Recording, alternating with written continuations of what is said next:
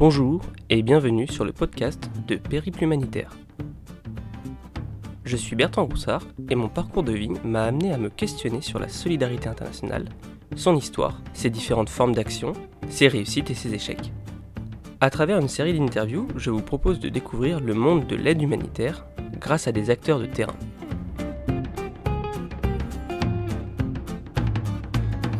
Benjamin Claire, bonjour. Bonjour Bertrand.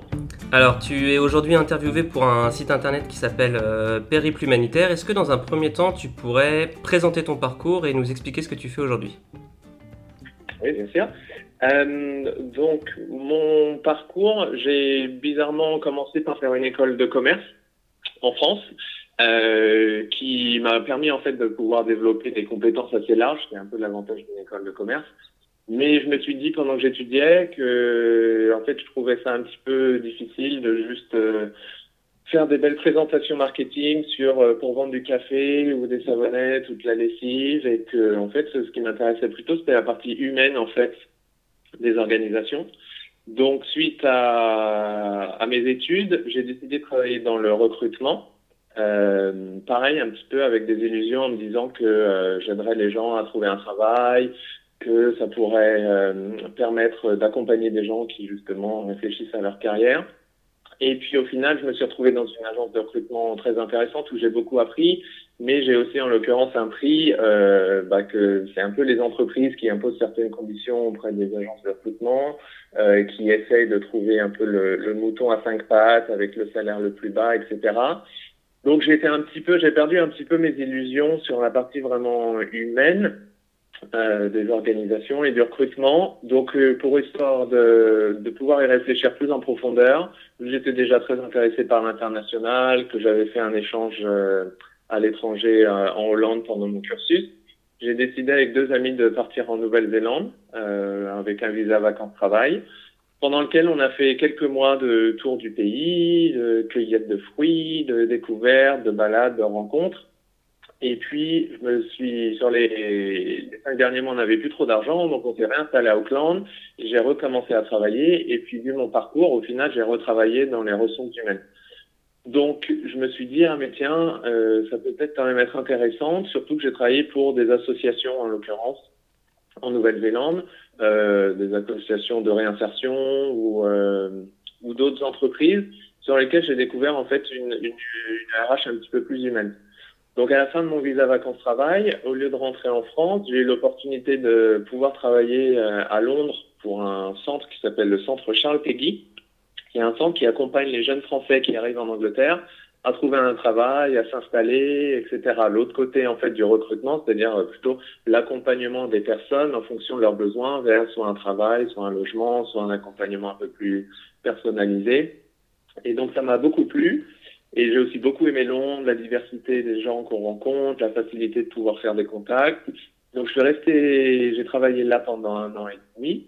Et puis suite à ça, euh, j'ai eu la chance de pouvoir rejoindre le siège d'une ONG internationale euh, qui s'appelle Christian Aid, qui est une ONG d'origine euh, chrétienne mais qui est maintenant ouverte sur euh, toutes les religions. Donc euh, dans, au sein de cette ONG, toutes les religions travaillent, des musulmans, des bouddhistes, des athées, des chrétiens, etc.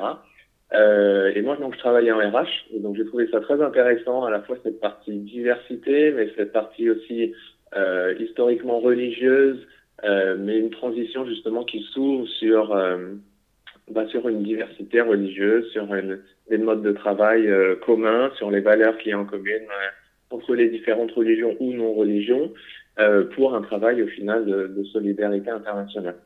Donc j'ai travaillé là-bas pendant deux ans. Et puis, je me suis dit que j'avais un peu envie de tester le terrain, puisqu'en RH, on peut parfois être un peu dans notre tour d'argent à écrire des politiques RH.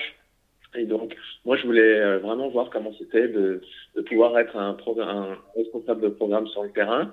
Donc, je suis parti pendant un an au Pérou pour monter un programme de microfinance dans une toute petite euh, ONG euh, américaine et qui voilà qui m'a permis d'avoir un peu une expérience terrain donc euh, j'ai recruté mes propres volontaires j'ai mis en place le système j'ai travaillé directement avec les familles dans un, un, un bidonville au milieu du désert dans, dans le nord du pays qui était fascinant Et donc en revenant, je me suis dit bon bah c'est vraiment ce que je veux faire, de la RH, mais pour des pour des organisations à vocation sociale et à l'international.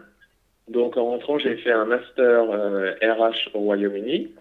Euh, et en parallèle, c'était un master à temps partiel. En parallèle, je travaillais pour des associations euh, de handicap, donc handicap mental et handicap physique, euh, qui avaient pour but d'indépendantiser les gens qui ont un handicap euh, physique en particulier, voire mental, euh, et pour leur permettre bah, de, de, vivre indépendant, de ne pas être dans des centres, de pouvoir prendre le bus, de pouvoir travailler. Donc en l'occurrence, sur nos 120 employés, on en avait 20, entre 20 et 30 qui étaient en fait euh, euh, à l'origine des bénéficiaires. Euh, donc voilà, ça m'a beaucoup plu. J'ai fait ça en temps partiel en même temps que mon master. Et suite à mon master, j'ai rejoint une autre ONG internationale qui s'appelait Merlin, qui maintenant a fermé, en tant que responsable RH d'abord Afrique de l'Est et puis ensuite Afrique et siège.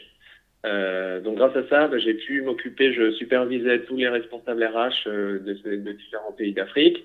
Euh, et ce qui m'a permis de faire aussi beaucoup de voyages en Afrique, euh, donc surtout Afrique de l'Est, euh, Somalie, Sud-Soudan, Kenya, euh, Soudan, etc. Et puis par la suite, un petit peu plus Afrique de l'Ouest. et puis après deux ans, j'ai aussi rencontré ma femme à Londres et on a décidé qu'on voulait un petit peu repartir sur le terrain. Et donc on a eu l'opportunité de partir en Birmanie. Donc, je suis parti en Birmanie avec Merlin. Puis Merlin a fermé, euh, pour raison, on peut parler plus tard si ça, si ça intéresse. Euh, mais j'ai donc, je suis parti avec Merlin pour mettre en place toute l'équipe RH du programme Merlin en Birmanie, qui s'appelle maintenant Myanmar. Et puis, suite à la fermeture de Merlin et à la fusion avec Save the Children, j'ai rejoint Save the Children en tant que DRH. Donc, pour là, pour le coup, pour une très grosse ONG, puisque Save the Children en Birmanie, à l'époque, c'était 1500 employés juste en Birmanie sur 38 plans. Donc des grosses, euh, des grosses structures. Et puis voilà, donc je suis resté pendant euh, quatre ans en Birmanie. Et puis depuis deux ans, donc on est rentré en France avec ma femme et maintenant on habite euh, dans le Gers à la campagne et on alterne, on a une vie un petit peu schizophrène où on alterne du travail avec avec l'Institut Bioforce, avec des ONG, à la fois sur de la formation, de la consultante RH, et puis aussi avec des particuliers sur de l'accompagnement individuel à travers soit du coaching, soit de la formation action, soit du mentorat. Donc ça c'est la moitié de notre vie et l'autre moitié c'est de s'occuper. On a une, on a racheté une ancienne ferme de 1807, donc rénover la maison et développer notre jardin en permaculture avec euh, bah, des moyens naturels de, de pouvoir euh, nous nourrir et tendre vers l'autosuffisance. Donc on a une tendance à passer la moitié de notre temps sur la maison, le travail, le jardin, et puis l'autre euh, moitié de notre temps sur notre euh, vocation euh, humanitaire avec différentes ONG. Bah, merci beaucoup, ça me donne déjà un bon panorama de effectivement tout ton parcours. Alors la première question qui, qui me vient et qu'on peut légitimement se poser, c'est à, à quoi servent finalement les ressources humaines dans l'humanitaire? Très bonne question. Euh, justement, c'est un peu aussi mon, fer, fer de bataille. La différence entre la perception qu'on a des ressources humaines euh, et ce que vraiment la valeur ajoutée que peuvent amener les ressources humaines. Donc pour moi, je définis les ressources humaines à trois niveaux.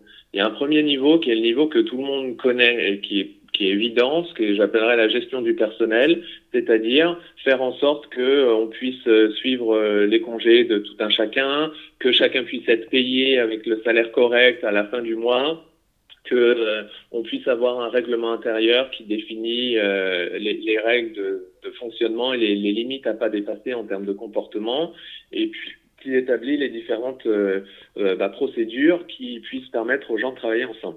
Ça, c'est la partie que la plupart de monde connaît, qui est généralement plutôt bien faite dans les organisations, que ce soit les ONG, les entreprises.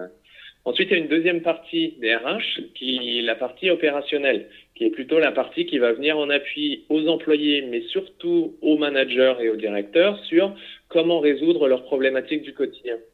C'est-à-dire, je suis un manager, j'ai une équipe à gérer et j'ai un petit conflit dans mon équipe. Euh, donc, est-ce que qu'est-ce que je peux faire pour ça?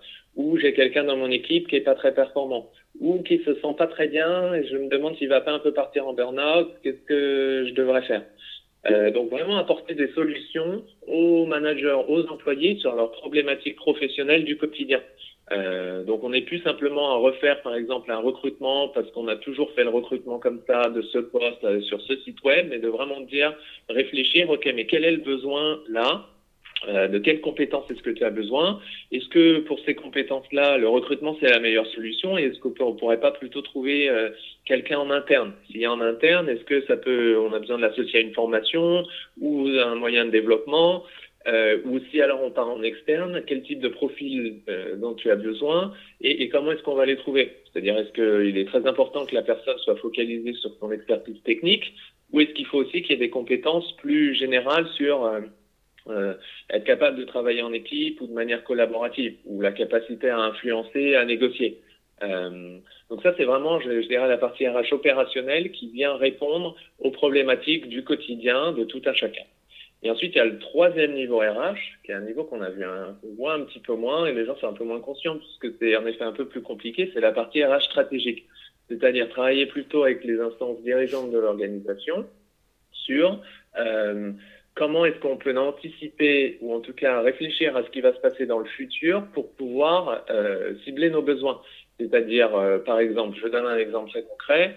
Euh, avant, on parlait d'humanitaire et de développement. Donc, l'humanitaire, réponse d'urgence, euh, très courte, après un tremblement de terre ou, euh, ou une, une, problématique qui est soudaine.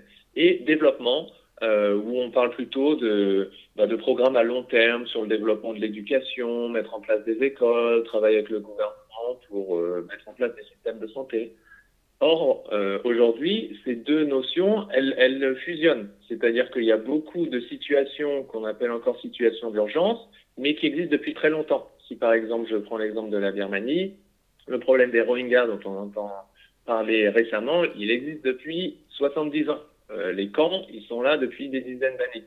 Donc, même si on fait une réponse d'urgence, on est à la fois dans cette euh, dichotomie un peu difficile, c'est de la réponse d'urgence, mais ça fait 10 ans qu'on le fait, donc c'est vraiment de la réponse d'urgence. Donc, les, les, RH permettent de réfléchir à, bon, puisqu'on doit réfléchir à nos programmes, qu'est-ce que ça veut dire en termes de compétences? Qu'est-ce que ça veut dire en termes d'évolution de, de, nos activités, de la culture de l'organisation? Comment est-ce que euh... ces termes d'urgence, développement euh, impactent justement les, les ressources humaines?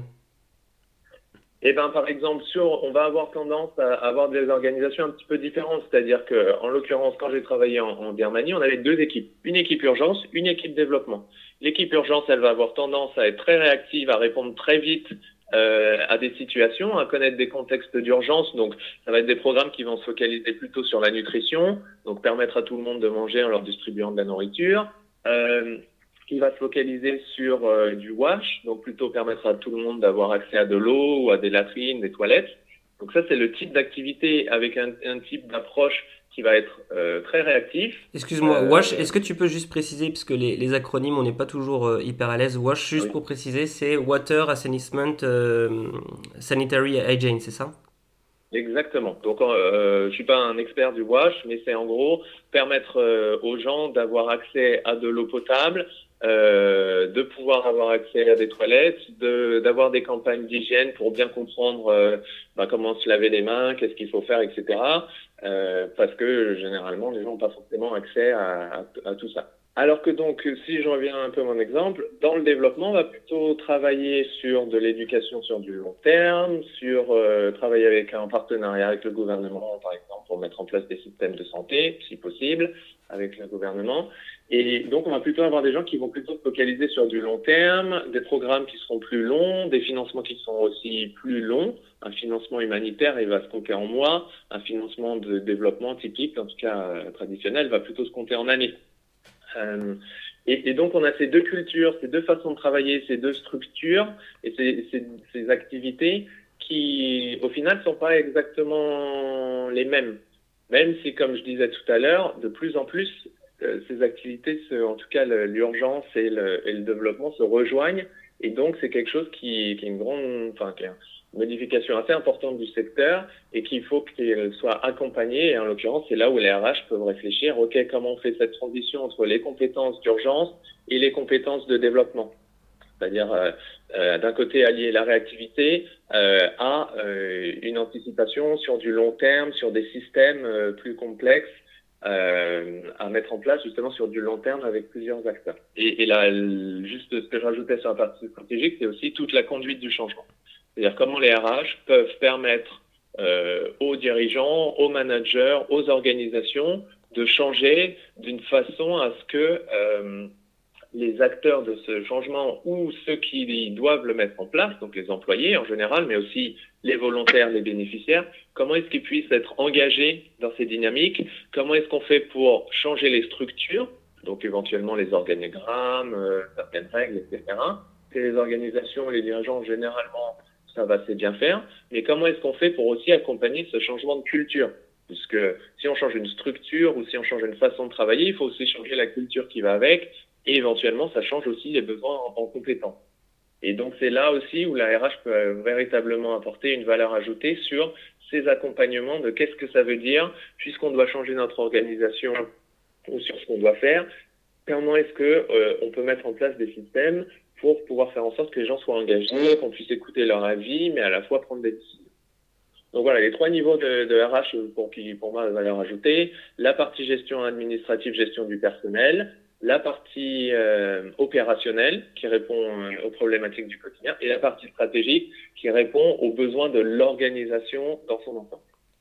D'accord. Et toi, tu avais le sentiment, en tout cas c'est ce que tu nous disais au début, que la première partie, la partie gestion du, du personnel, c'était quelque chose qui était plutôt bien fait en général dans les organisations de solidarité internationale, mais que c'était sur la partie opérationnelle où des fois il y avait euh, parfois des manques, c'est ça? Alors, la partie euh, en fait, pour passer d'un niveau à l'autre, il faut que le niveau, euh, le premier niveau ait été passé. C'est-à-dire que la partie administrative, gestion du personnel, elle est essentielle, puisque en l'occurrence, par exemple, c'est ce qui va définir si on passe un audit ou pas évidemment, si on passe pas un audit, on peut avoir à rembourser des financements ou euh, si on suit pas les procédures de, de droit du travail, on peut finir euh, au tribunal, au prud'homme, etc.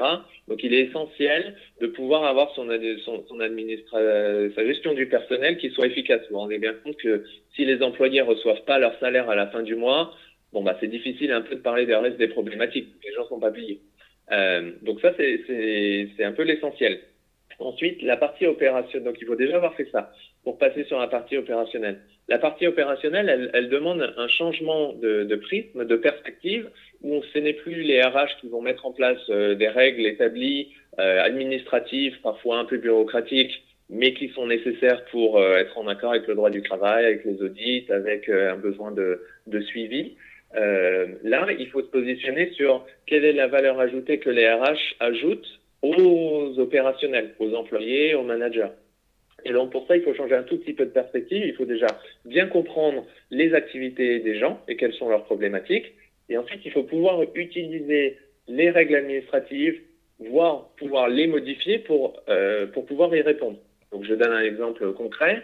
Euh, on met en place une procédure de recrutement qui dit qu'on doit avoir trois personnes sur un panel, qu'on doit mettre nos annonces deux semaines euh, sur euh, tel site, et puis ensuite on va avoir plusieurs étapes de recrutement.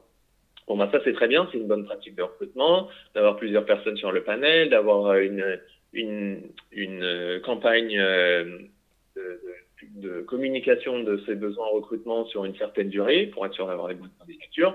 On peut bien les cibler. Or, si par exemple on veut faire une réponse, on a besoin d'avoir une réponse d'urgence, c'est-à-dire d'avoir quelqu'un qui doit arriver dans deux jours ou dans trois jours ben, en fait, cette procédure, elle marche plus. Or, c'est une procédure qui est écrite. Donc, on a deux choix. Soit on dit qu'on la fait pas, mais elle est écrite. Donc, qu'est-ce que ça veut, qu'est-ce que ça envoie comme message sur le respect de nos règles? Soit alors, il faut pouvoir euh, opérationnaliser en tant que RH avec les managers un, un, mécanisme alternatif et éventuellement une procédure alternative dans certaines situations. Donc, il faut bien cadrer pour dire en situation d'urgence reconnue, on pourra, on va mettre en place euh, des annonces en externe, mais par contre, on va pouvoir faire un, un shortlisting, donc sélectionner les meilleurs CV chaque jour ou tous les deux trois jours pour commencer directement les recrutements et l'annonce euh, bah, sera fermée dès qu'on trouve quelqu'un. Peut-être que avoir trois personnes sur le panel quand on est au milieu d'une réponse tremblement de terre, bah, on va peut-être faire euh, une, pas une exception, mais créer une alternative ou faire une exception, mais en tout cas cadrée, pour pouvoir dire, bah oui, là, en réponse d'urgence, euh, trois personnes, c'est un peu trop. Donc, on va peut-être faire euh, deux entretiens d'une personne ou un entretien de deux personnes. Et donc, pour ça, il faut pouvoir adapter ces règles ou en tout cas créer des règles qui puissent permettre de répondre au quotidien. Et il faut aussi pouvoir permettre de répondre au quotidien des managers, c'est-à-dire euh, bah, s'ils ont un problème de performance avec quelqu'un, c'est bien de pouvoir leur expliquer la procédure, mais il faut pouvoir leur expliquer aussi comment faire un retour efficace. Comment dire à la personne que sa performance ne suffit pas sans la blesser, sans la juger, et en faisant en sorte qu'on fasse ça de la manière qui a le plus de chances de, pouvoir influencer son comportement. Ça veut aussi dire qu'il faut peut-être parfois que le manager se remette en cause. Est-ce que le manager a bien mis ses attentes, euh, a bien exprimé ses attentes de manière claire? Est-ce qu'il y avait des objectifs? Et donc pour ça, on va un peu plus, euh, on va pas sortir des règles, mais on va vraiment se focaliser sur la valeur ajoutée des problématiques du quotidien des employés ou des managers. Et là, tu, tu, euh. tu poses un truc qui est intéressant, c'est que au niveau opérationnel, le, peut-être que le secteur de la solidarité internationale et de l'humanitaire a, des spécificités. Est-ce que euh, les ressources humaines dans l'humanitaire rencontrent des problématiques spécifiques? Alors oui, il y a... donc si on réfléchit au niveau de l'employé, chaque employé, que ce soit dans une ONG humanitaire ou dans une entreprise, va avoir des sources de tension, de stress. Donc le stress d'un employé d'une organisation de solidarité internationale, bah, ça peut être comme dans une entreprise, ça peut être euh, la relation avec son manager, ça peut être la culture de l'organisation, ça peut être euh, ça peut être la pression de la charge de travail, euh, qui peut être importante euh, dans des ONG, qui est souvent importante, mais qui peut aussi être importante dans une entreprise. Et puis s'ajoute à ça des problématiques spécifiques de l'humanitaire. Donc par exemple, si euh, les personnes vivent dans un campagne dans lequel elles peuvent pas sortir, donc dans certains pays, par exemple en Afghanistan, ben, en fait on peut pas aller se balader comme ça, faire du shopping en semaine. On habite souvent dans un campagne, c'est-à-dire un bâtiment qui est entouré de quatre murs avec une grille barbelée. Et puis, dans ce campagne et ces quatre murs, il y a un bâtiment qui est la maison et l'autre bâtiment qui est le bureau. Et on n'a pas forcément le droit de beaucoup sortir. Euh, donc, euh, les règles changent assez régulièrement. Euh, mais ça peut être, on peut sortir deux heures pendant la semaine pour aller faire ses courses, accompagné avec une voiture et un garde. Donc ça, vous pouvez imaginer la pression psychologique que ça rajoute en plus de pression psychologique habituelle de, la charge de travail. Euh, on peut aussi avoir des, des gens qui travaillent, euh, qui sont des expatriés isolés, c'est-à-dire euh, le seul euh, ou la seule étrangère euh, dans un dans un lieu géographique, puis va se retrouver entouré de gens de complètement de cultures complètement différentes, ce qui est très enrichissant, mais qui peut être aussi un petit peu isolant parce qu'on n'a pas forcément les mêmes rapports, les mêmes avis, etc euh, la même perspective. L'interculturalité, c'est justement un, un, point qui est, qui est, qui est central dans, dans, les ressources humaines, dans l'humanitaire? L'interculturalité, je pense que c'est un point qui est central en effet pour tout le monde dans l'humanitaire, euh, à la fois pour la compré à la fois pour soi personnellement, c'est-à-dire que pour pouvoir avoir des bonnes relations euh, avec les gens avec lesquels on travaille. Par exemple, si je donne une anecdote pour, pour ce bon, la plupart que ceux qui nous écouteront seront français, donc je pense que vous êtes habitués à, à, ça. En France, on est, ça nous dérange pas de dire oui ou non. Si on a une idée qui nous plaît pas, on va dire non, non, ça, ça me plaît pas ou non, je suis pas d'accord.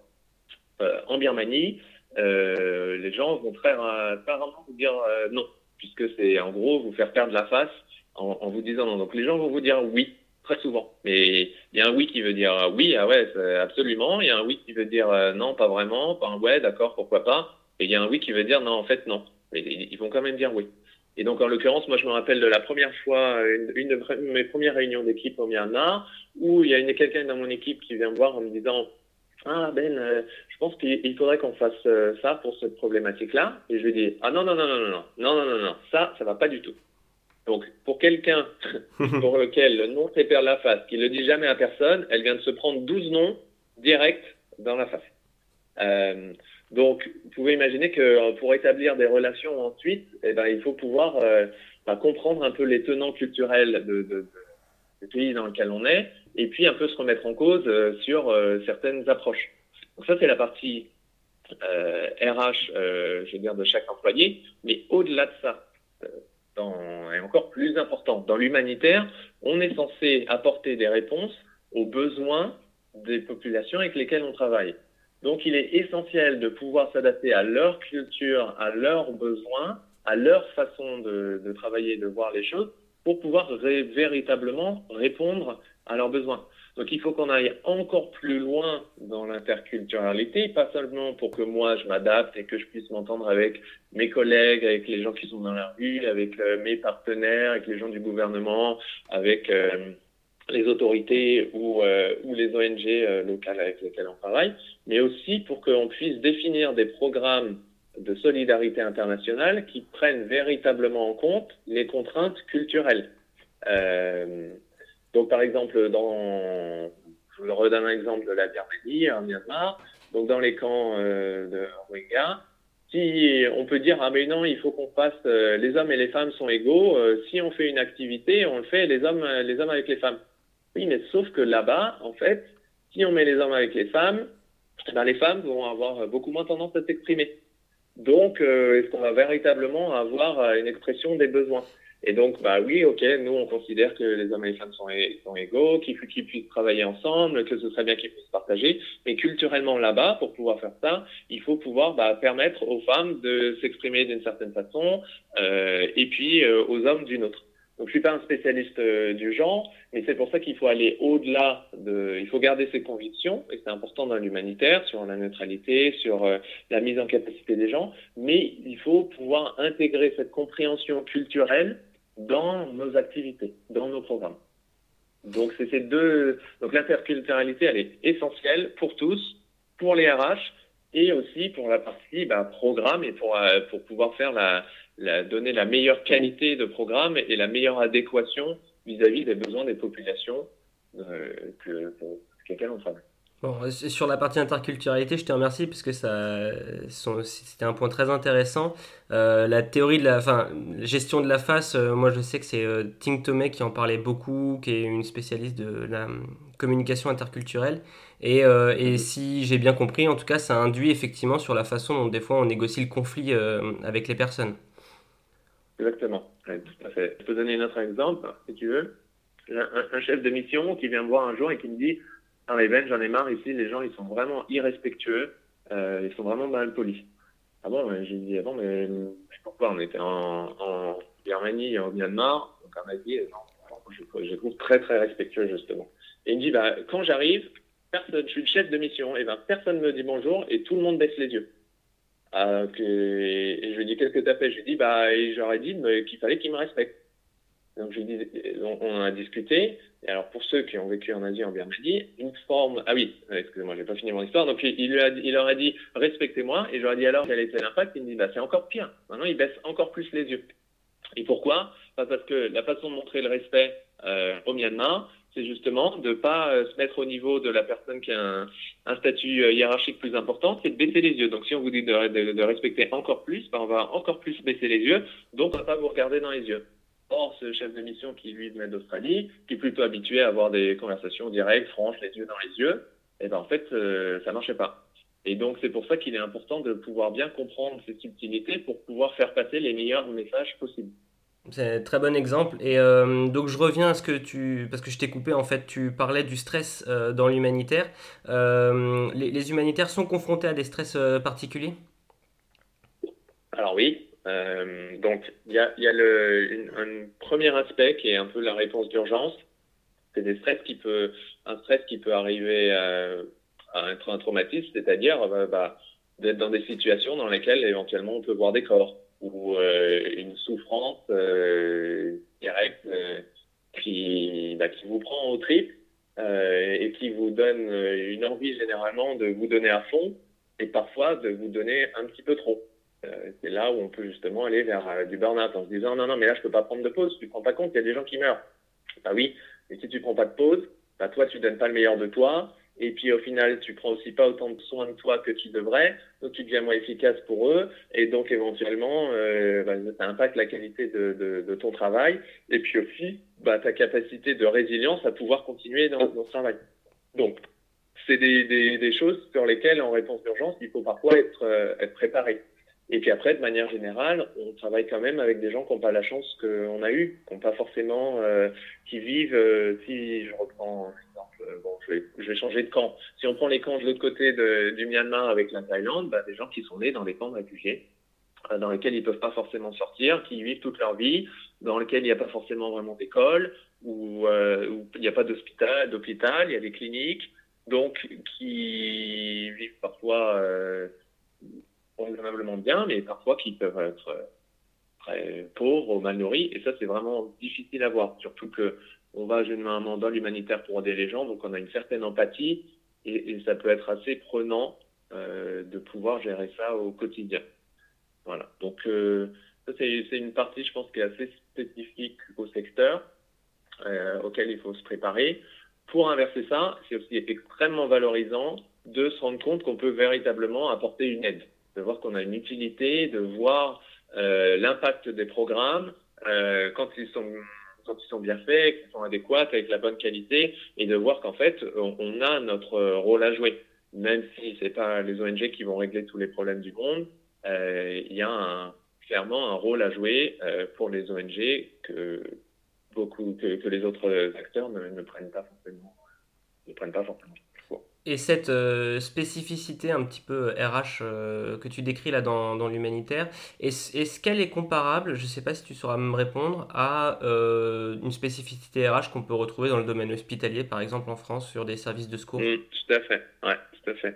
Donc il y, a deux stress en fait. Il y a le stress aigu, c'est-à-dire quelque chose va se passer de très difficile et qui va nous, nous donner une, une énorme montée d'adrénaline et qui va nous rendre très stressés.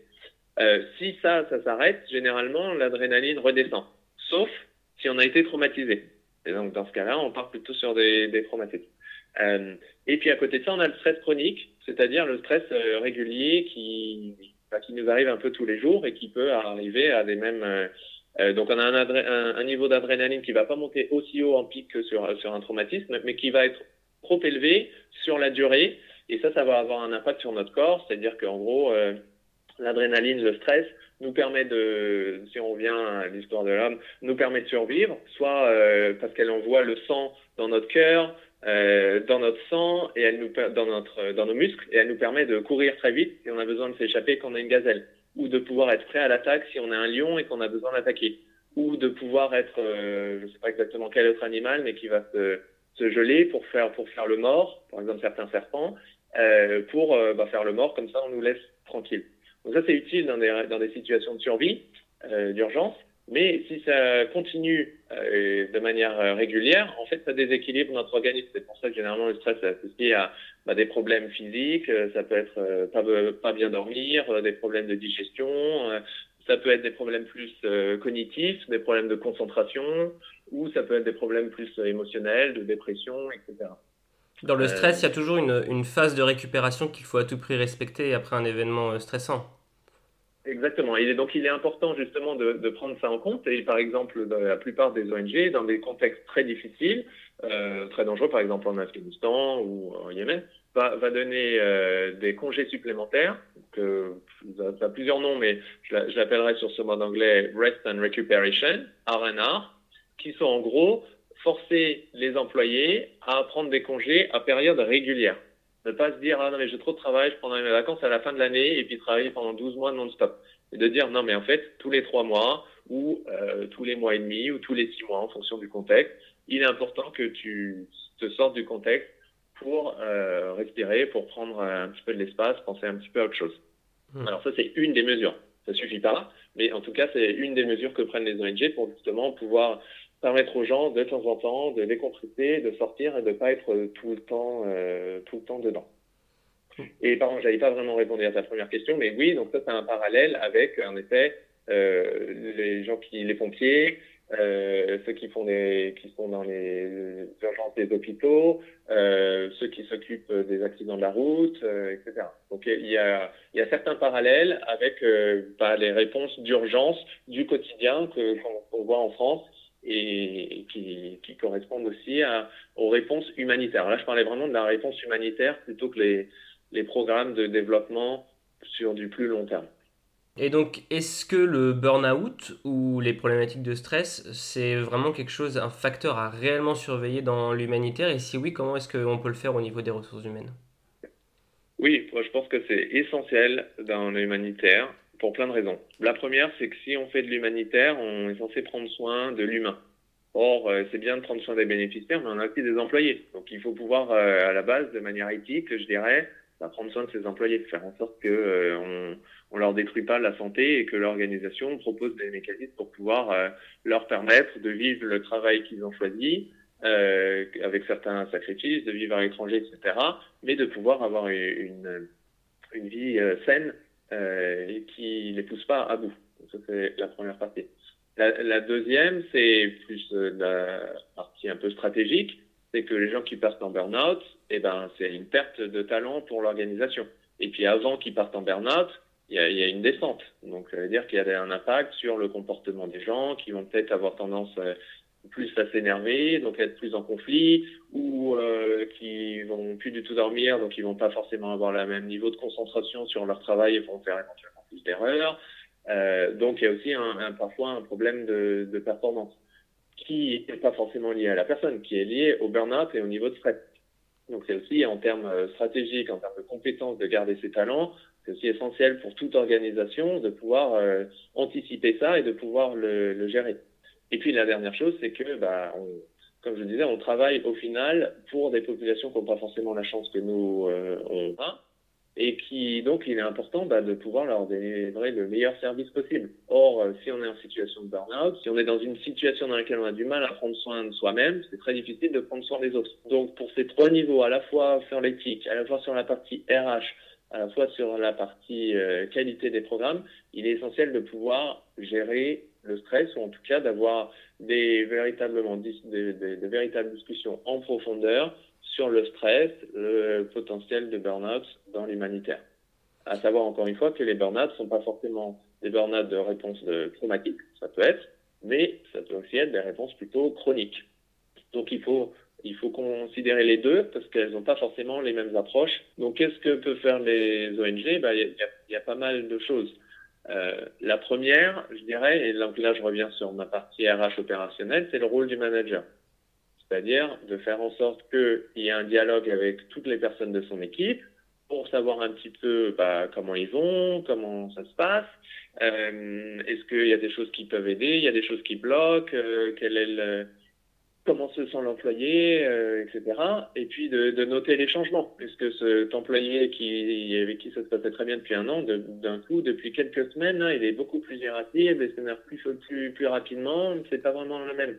Bah, ça, il faut pas laisser passer. Il faut aller discuter, établir le dialogue, qu'est-ce qui se passe, qu'est-ce qu'il y a quelque chose euh, qu'on peut aider. Ça peut être le stress, ça peut être autre chose. Mais en tout cas, c'est important, euh, le manager, c'est le premier point de contact c'est généralement une des personnes les plus importantes pour l'employé. Vous avez tous pour tous ceux qui travaille dans une organisation, vous avez tous vécu, un très bon manager peut être très inspirant, vous permettre de vous développer, de grandir, euh, de, de, de, vraiment euh, vous, vous, satisfaire et puis de vous développer euh, pleinement, alors qu'un très bon, très mauvais manager bah, va peut-être vous empêcher de vous développer, vous rajouter du stress, ne pas vous écouter, vous allez vous sentir isolé, etc. Je prends les deux extrêmes, et je, parce que je pense qu'il y a quand même, de mon expérience, on a souvent vécu un petit peu de on a des expériences très, très fortes avec, un, avec manager.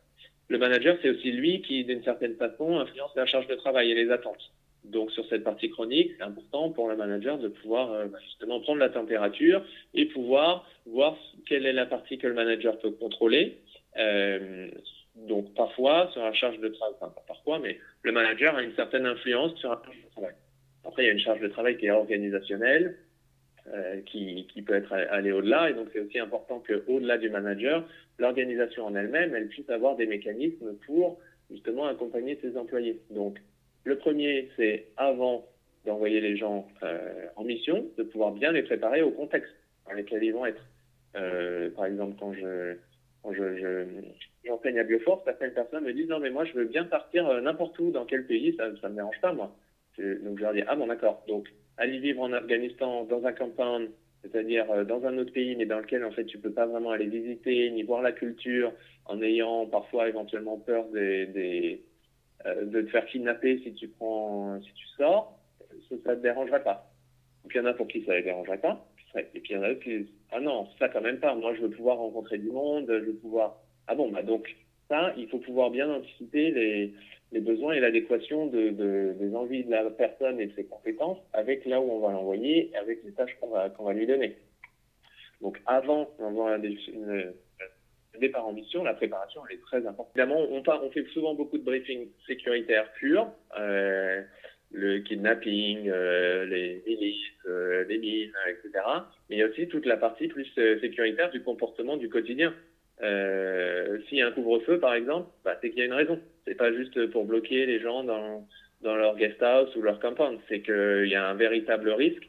Et donc, bah, euh, il faut pouvoir vraiment comprendre ce risque et puis il faut aussi comprendre euh, bah, certains comportements que qu'on peut avoir qui qui nous aident pas trop. Par exemple, dans des pays où on boit pas d'alcool, bah, si vous arrivez en tant qu'étranger avec votre grosse voiture toute neuve et que vous allez euh, de manière sensible boire de l'alcool, être alcoolisé, être éméché dans des lieux publics, euh, bah, là, non seulement vous vous exposez à des contextes sécuritaires, et puis ça crée aussi des problèmes pour l'ONG, en termes de réputation, en termes d'acceptance, etc. Donc il y a toute cette partie-là, et puis bah, j'en reviens encore une fois à la partie culturelle, qu'est-ce qui est acceptable? Est-ce que c'est acceptable de porter une mini-jupe dans ce pays ou pas? Euh, On peut avoir envie d'être libre en France et de pouvoir porter une mini-jupe. Dans certains pays, ça devient un problème sécuritaire de porter une mini-jupe. Donc il, faut pouvoir être bien conscient de tout ça pour connaître un petit peu bah, les règles culturelles locales, si, on, si nous on est d'accord avec ces, ces, risques ou ces règles, enfin pas forcément d'accord, mais être euh, d'accord pour pouvoir les accepter, pour pouvoir euh, y vivre. Et puis, euh, bah, donc voilà, réfléchir à comment pouvoir s'intégrer du, mieux possible. Donc, la partie sécuritaire à la fois physique et à la fois, je pense, culturelle et structurelle, est en effet essentielle. Justement, là, on a beaucoup parlé de une fois sur le terrain, etc. Euh, est-ce que toi, tu as noté une, différence, euh, toi qui as travaillé à la fois avec des, ONG anglo-saxonnes et à la fois avec des ONG euh, françaises, est-ce que tu as, observé une différence dans la façon de gérer les ressources humaines d'une structure à une autre? Oui. alors, en, comment dire? Il y a plusieurs aspects, euh, je dirais. C'est pas forcément lié à la base au, milieu humanitaire, je dirais plutôt euh, à l'approche des RH anglo-saxonnes ou à l'approche des RH plutôt françaises. Donc déjà en termes culturels, si on regarde la France et les dimensions culturelles, la France va avoir tendance à être plutôt hiérarchique.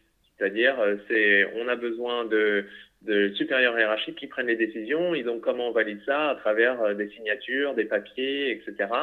Euh, et on a des règles très établies. On a un droit du travail qui est extrêmement exhaustif, qui essaye de considérer le plus de cas possible et de tout écrire.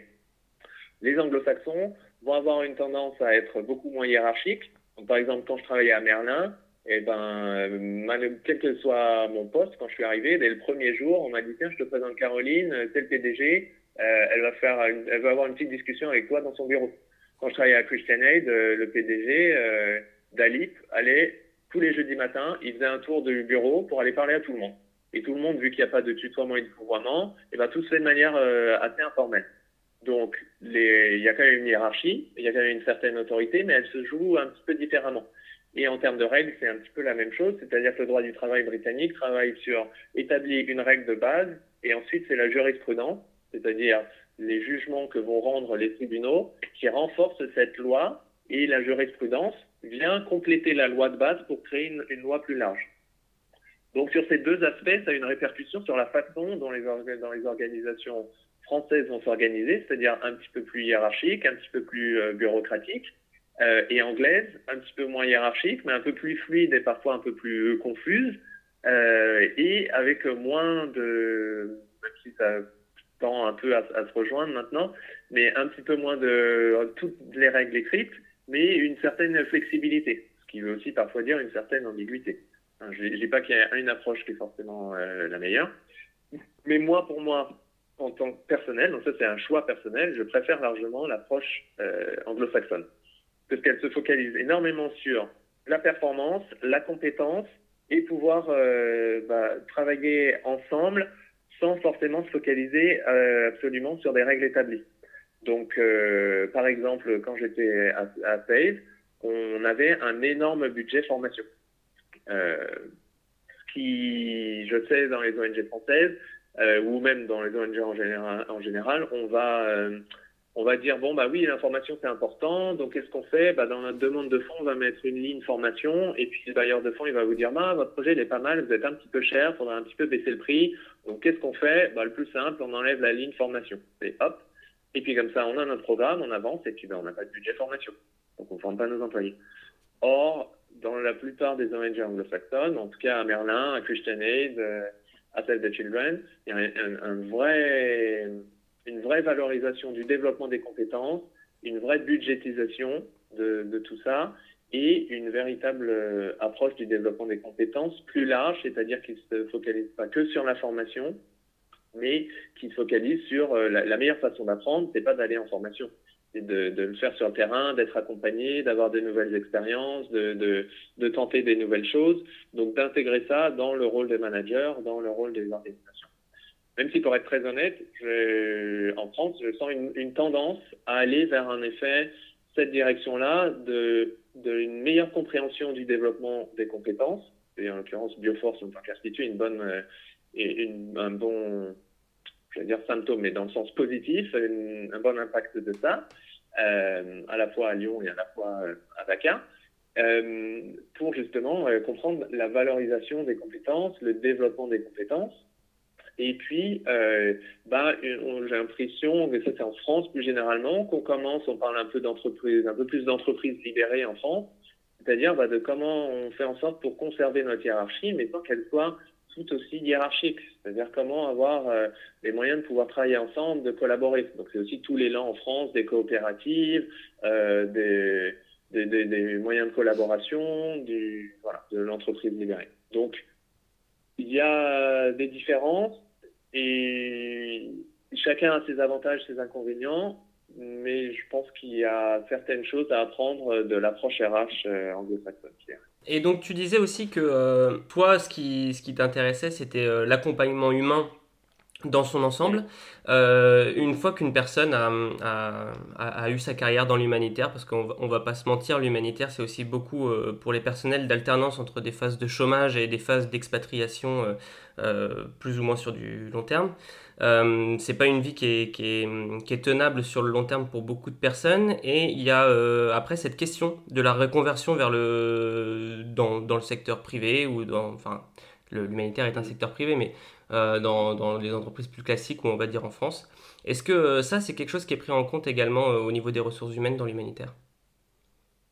Alors il y, a des, il y a des gens qui font toute leur carrière dans l'humanitaire qui en sont très contents, qui établissent un mode de vie, soit une alternance de missions assez intenses avec ensuite des périodes de chômage mais qui sont au final des périodes de récupération, soit des postes plutôt sur, euh, sur du long terme, avec des contrats plus long terme.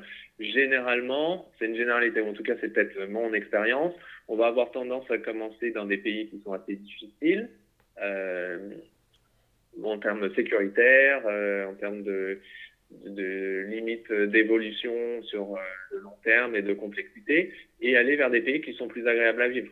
Donc généralement, c'est un peu un petit paradoxe, je dirais, du secteur. On va envoyer les, humanitaires plus jeunes dans des pays dans lesquels les gens veulent moins travailler, euh, l'Afghanistan, le Sud-Soudan, euh, le Yémen. Et puis au fur et à mesure de leur carrière, ils vont vouloir avoir une famille, ils vont vouloir se poser, donc être tout seul euh, ou être avec ses collègues dans un campagne tout seul mais loin de sa famille, ça commence à être difficile. Donc on va aller plutôt sur des postes qui sont des postes accompagnés, donc c'est généralement des contextes un petit peu plus euh, stables. Donc en l'occurrence la Birmanie, à Yangon, euh, il est possible d'avoir, euh, en fonction des ONG, un poste accompagné, d'avoir ses enfants, de pouvoir vivre en toute sécurité. C'est pareil en Thaïlande, aux Philippines, à Dakar. donc il y a des contextes qui sont plus prompts, je dirais, à faire venir sa famille, à pouvoir avoir une, une vie de famille et donc de pouvoir faire ça sur du long terme. Maintenant, pour ceux qui, au bout d'un moment, veulent, veulent transitionner, c'est pas forcément, en tout cas, moi, j'ai pas vraiment eu l'expérience d'un accompagnement d'ONG, euh, en tout cas même anglo-saxonne, sur une certaine reconversion. Euh, et, mais c'est une conversion, une reconversion qui peut être assez difficile. Mais en l'occurrence, moi, je l'ai faite. C'est-à-dire que, comme je le disais au début, maintenant, j'habite dans le Gers. Euh, on s'occupe de notre jardin, des poules, de la permaculture, euh, de, je m'occupe du réseau woofing en ayant des volontaires qui viennent, euh, qui viennent pour faire euh, du travail sur des fermes organiques, etc.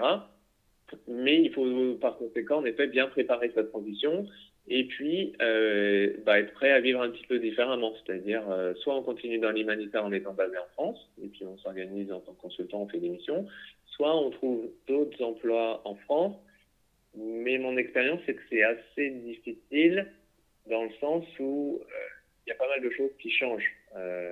donc on parle souvent du retour, de la préparation au départ, on mmh. parle très peu de la préparation au retour.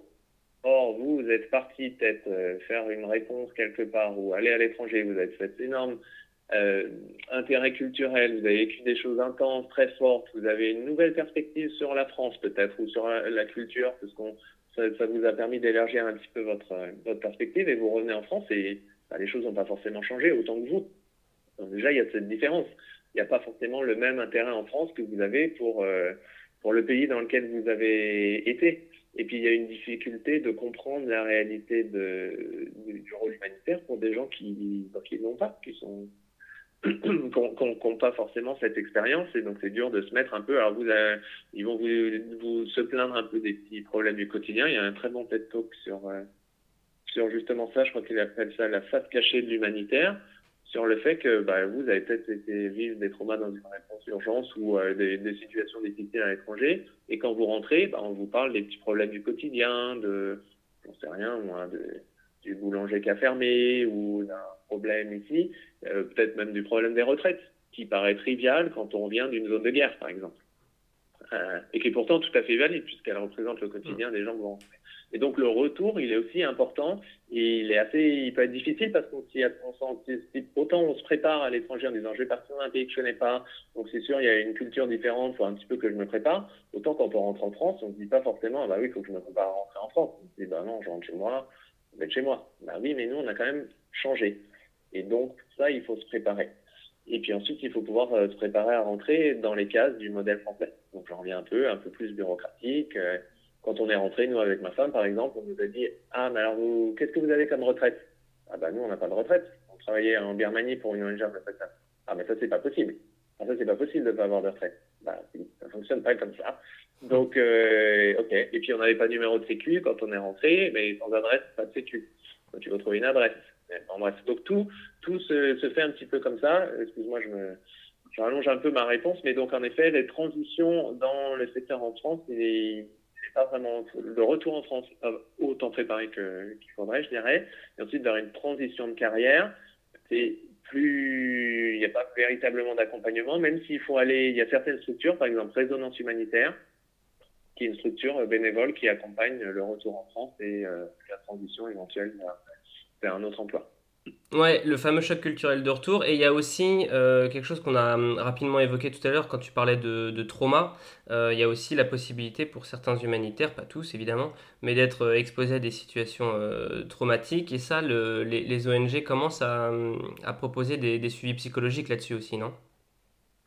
Oui, il y a quand même une, meilleure prise en compte que quand j'ai commencé ma carrière sur en effet l'importance du stress, du traumatisme. il y a, c'est qu'on n'avait pas fini ta, question, Elinel, que, que, mettre en place des organisations. Bah, certaines vont mettre en place un numéro d'appel euh, qui généralement est confidentiel et avec quelqu'un qui on peut parler, qui a une certaine utilité, même si généralement on, ça c'est peut-être utile pour les expatriés, même si mon expérience et, les statistiques prouvent que c'est généralement pas trop utilisé. Les gens, même s'il y a ce numéro-là d'appel, les gens l'utilisent assez peu. Et puis ensuite, euh, bah, ce genre de mécanisme est bien pour les Français ou les Anglais qui parlent anglais. Mais pour les locaux, par exemple, bah, qui sont exposés au même stress et au quotidien et qui ne peuvent pas partir, bah, là, on n'a pas véritablement euh, d'approche. Donc, il y a encore du, même s'il y a des choses qui sont faites, une meilleure conscience de la santé mentale, à la fois pour les humanitaires, mais aussi pour les bénéficiaires. C'est aussi un développement d'un secteur d'activité sur euh, comprendre que par exemple, si je me rappelle bien, il y avait un programme d'ACF euh, au Rakhine. Donc ACF, Action contre la faim Oui, pardon, excuse-moi. Donc Action contre la faim au Rakhine, donc en Birmanie, euh, qui avait réalisé que, qui faisait un programme nutrition euh, pour les mamans qui allaitaient qui, qui cuisinaient pour les enfants. Ils se rendaient compte que les enfants étaient mal nourris.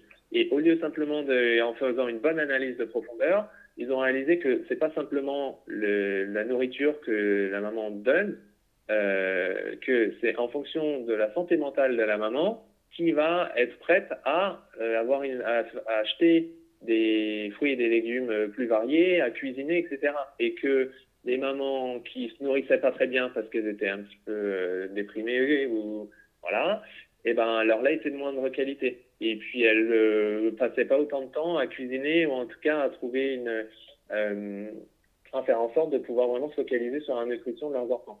Donc de prendre en compte que même dans les programmes humanitaires, même si je dévie un petit peu de ta question, mais parce que je pense que c'est important d'avoir les deux niveaux, à la fois pour nous, mais aussi pour les gens avec lesquels on travaille, ça veut se dire, bah oui, bah, le problème de nutrition, il n'est pas simplement de donner euh, du riz euh, ou des bananes aux gens. Il faut aussi qu'ils puissent avoir la capacité, qu'ils soient dans un, état d'esprit qui leur permette de le mettre à profit.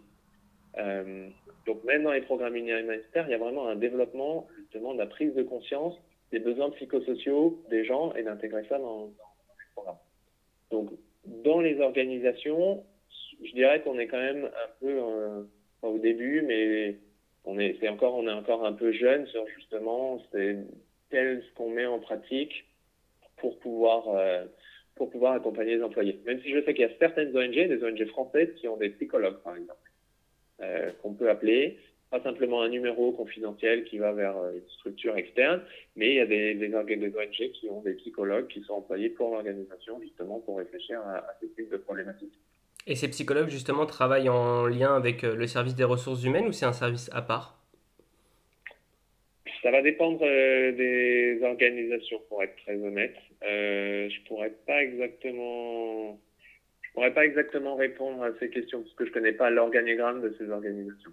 Euh, mais en tout cas, ce qui est clair, c'est qu'il y a un lien très fort entre la RH et, et, et, ce rôle de psychologue. Ça va dépendre si le rôle des psychologues il est vraiment RH interne euh, ou s'il est aussi programmatique. Parce qu'il euh, faut aussi prendre conscience des réalités du, du coût. Ça a un coût tout ça. Et donc c'est un peu difficile, par exemple, de faire financer à des bailleurs de fonds d'avoir un psychologue pour son organisation. Même si je pense qu'à terme, ça peut, il, peut y avoir des mécanismes et une véritable discussion avec les bailleurs de fonds pour ça. Et les bailleurs de fonds, ils vont plutôt avoir tendance à, vouloir financer des programmes, euh, des, activités les programmes support, et c'est un des problèmes des RH, c'est que c'est un petit peu difficile à financer parce que ça va sur tous les aspects et de manière générale, les fonctions support, c'est un petit peu plus difficile de les financer. Donc, il faut aussi prendre en compte le fait qu'il faut trouver l'argent. Euh, justement, tu parles de, de, de finances, j'en profite pour revenir euh, sur, euh, sur la, la, perche que tu m'as tendue au tout début quand tu parlais de ton expérience euh, de la fermeture de Merlin, donc euh, l'ONG pour laquelle tu, tu travaillais. comment, comment on vit justement le fait qu'un programme se, se, ferme pour un humanitaire, voire carrément que l'ONG dans laquelle on travaille s'effondre, au sens économique du terme euh, comment, comment ça se passe? Comment, comment on peut en arriver à ce, niveau-là? Et après, comment est-ce qu'on le vit en tant que personnel humanitaire? Hmm. Alors, c'est.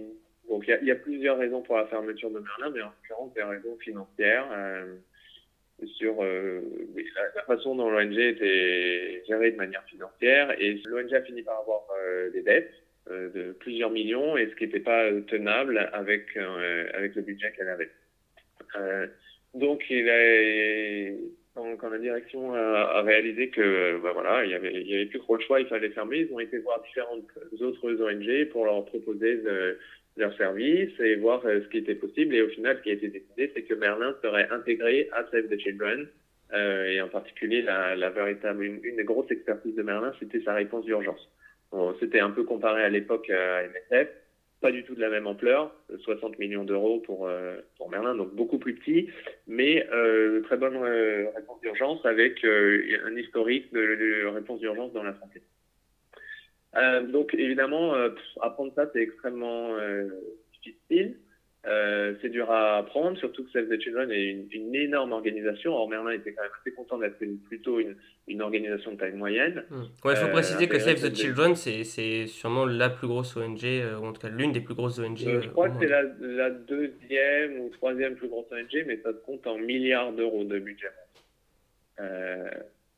C'est 25 000 employés, c'est, comme je disais, en Birmanie, qui est le deuxième plus gros programme, en tout cas quand j'y étais ouais, qui était le deuxième plus gros programme de, thème de chez le monde, c'était 1500 employés, juste au Myanmar, sur 38 bureaux. Je connais pas mal d'ONG françaises qui ont ça dans le monde.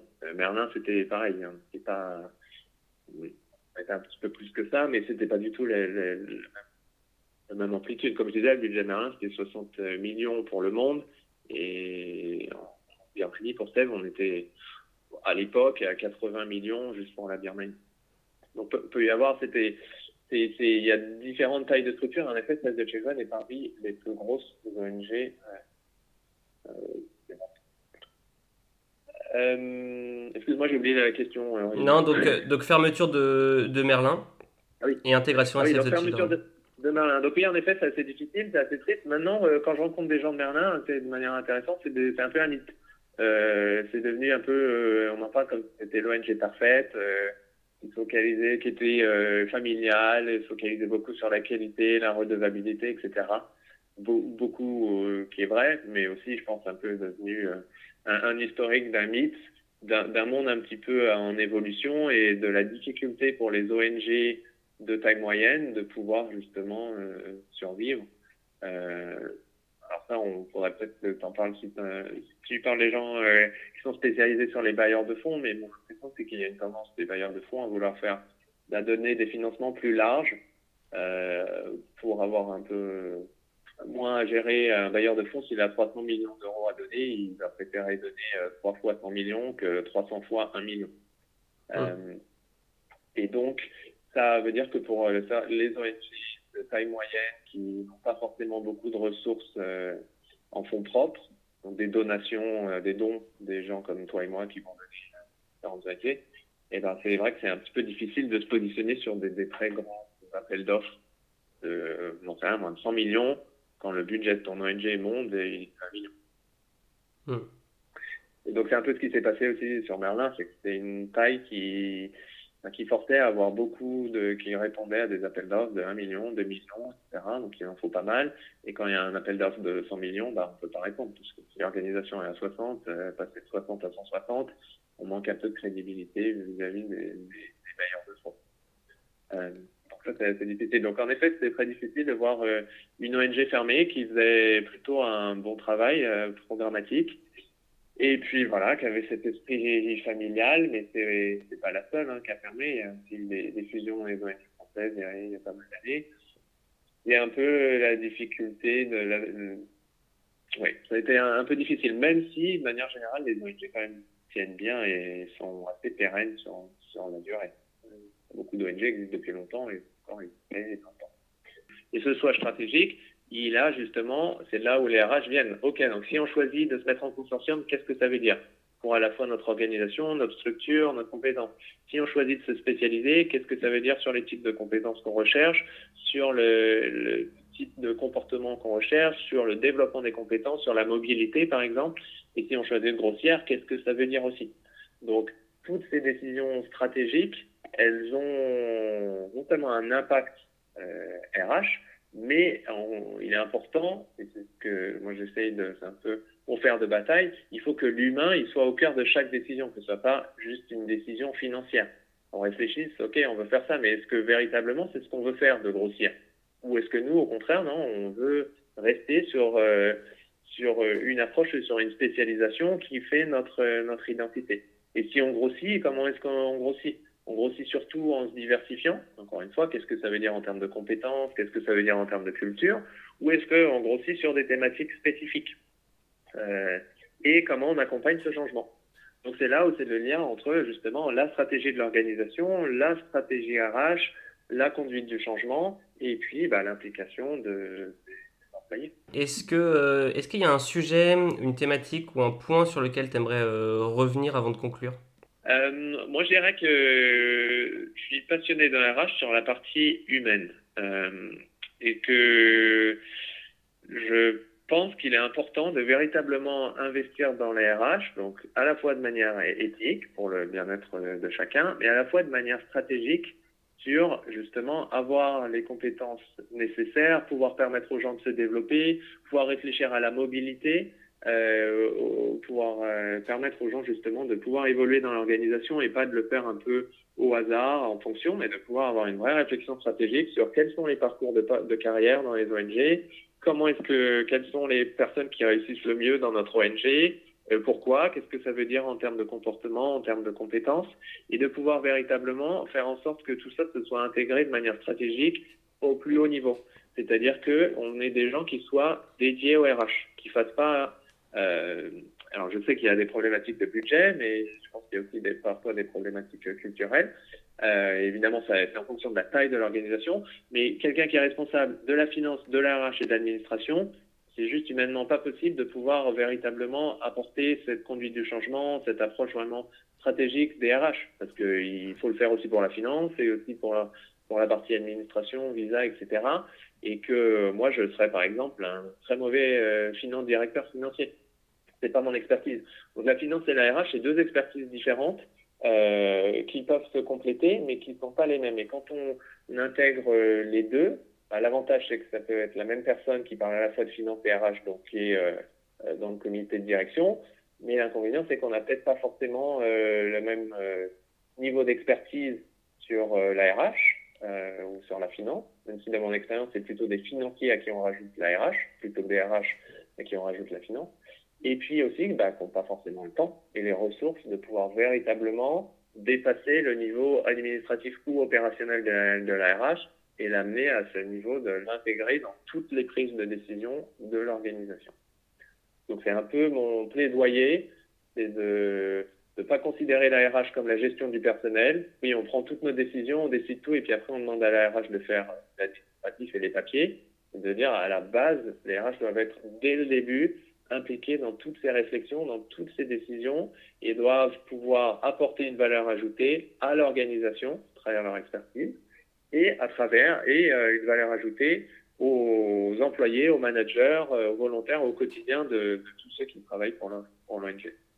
À la fois, encore une fois, je répète, pour raisons éthiques, pour raisons de, bien-être et de stratégie RH, mais aussi parce que plus on fait ça et plus on est capable de faire une réponse de qualité et de, travailler de la meilleure qualité possible auprès des bénéficiaires et des partenaires avec lesquels on travaille. Donc voilà, c'est mon petit plaidoyer de ça. Eh ben, c'est bien entendu. Est-ce que, euh, est-ce que pour des personnes qui nous écoutent et qui aimeraient se lancer dans l'humanitaire, euh, est-ce que tu aurais des conseils à leur euh, donner? Bah, pense que déjà, bien se renseigner un petit peu sur ce qu'ils veulent faire. Et ensuite, ce que je vois souvent, c'est pas forcément de pas se dévaloriser, surtout pour les gens qui ont déjà une expérience, parce qu'il y a pas mal de compétences transverses. Donc, si vous avez fait du management, par exemple, mais que ce soit dans une entreprise euh, dans une assoce euh, en tant que chef de projet, ben ça, ça se transfère très bien dans l'humanitaire, puisque euh, l'humanitaire, il y a de la gestion de projet, il y a du management. Alors, il y a peu, vous avez peut-être pas l'expertise technique sur de la nutrition ou de la santé ou autre chose, mais pour les responsables de programme, il faut réfléchir aux, compétences qu'on a que l'on peut transférer. c'est pareil, on peut travailler en RH dans le secteur privé, dans le public ou dans l'associatif et de passer dans l'humanitaire. Et même si, comme je disais, il y a certaines spécificités, il y a quand même des socles communs, il y a des choses qui sont parallèles. Donc c'est plutôt, pour transitionner dans l'humanitaire, je dirais c'est plutôt développer la technicité, essayer de voir déjà qu'est-ce qu'on a comme force, quelles sont les compétences qu'on a déjà, et puis ensuite de quelle technicité on a besoin de rajouter et, comment on peut, on peut faire ça. Euh, il y, a, y a, quelques ressources qui peuvent être intéressantes à la fois sur Bioforce, euh, sur euh, il y a l'école 3A à Paris, il y a euh, Humanitalent qui est un jeu qui peut aussi faire découvrir l'humanitaire. Il y a quand même pas mal de ressources euh, euh pour, pour découvrir un petit peu le secteur. Et puis après, bah, c'est aussi avoir envie de voyager. Euh, je veux dire, tout cet aspect culturel dont j'ai parlé avant, vous n'avez pas besoin d'être de, d'être dans l'humanitaire euh, pour le pour réfléchir, pour le vivre, euh, pour en profiter, pour le découvrir. Pour il suffit de, de, de partir à l'étranger et de partir à l'étranger dans des pays euh, bah, qui peuvent avoir des contextes. partir à l'étranger, par exemple, en Inde ou en Birmanie pour faire un voyage ça, peut apporter beaucoup justement pour euh, anticiper le quotidien d'un humanitaire. Euh, donc voilà. Et puis peut-être euh, se préparer au début à, faire du volontariat ou à avoir des salaires qui ne sont pas très élevés. Il y a quand même un sacrifice financier à faire qui par la suite peut éventuellement, en fonction de l'évolution de carrière, se, se avoir des, salaires plus, plus classiques, plus comparables. Mais le début était un petit peu difficile quand même, financière. Les premières années, c'est un petit peu difficile, il faut être un petit peu préparé à ça. Et puis, on a besoin de toutes les compétences. Donc, au contraire, J'invite les gens à, rejoindre le secteur qui est un secteur fascinant, qui est très valorisant. C'est plein d'aventures, c'est plein de belles rencontres, c'est valorisant quand on fait un travail de qualité. Euh, ça ouvre la perspective et on se sent véritablement plus euh, citoyen du monde et partie d'une euh, dynamique positive, collective et qui prend action dans le monde, malgré ce qu'on peut entendre parfois à la radio ou à la télé. Au final, il y a beaucoup dans l'humanitaire, mais aussi en France, il y a beaucoup de dynamiques positives qui, qui s'engagent et en faire partie, à la fois prendre soin des autres et aussi prouver qu'un meilleur euh, que le bien-être de soi est associé à son d'un aux autres. Même si, pour pas partir en burn-out, il faut aussi prendre soin de soi. Donc il faut trouver l'équilibre et il est très valorisant justement de pouvoir faire ce type, de s'accomplir véritablement dans ce type de, métier. Bon bah super. Benjamin, merci beaucoup pour tous ces conseils. Bah, merci à toi, Bertrand. N'hésite pas, j'espère que ça peut, ça peut, être utile. Et puis, je souhaite bonne chance à tous ceux qui veulent rejoindre le secteur ou qui sont en transition, qui réfléchissent ou qui y sont déjà et puis qui, qui continuent de se poser des questions et de s'intéresser. Merci à toi. Merci, Bertrand. Bonne journée.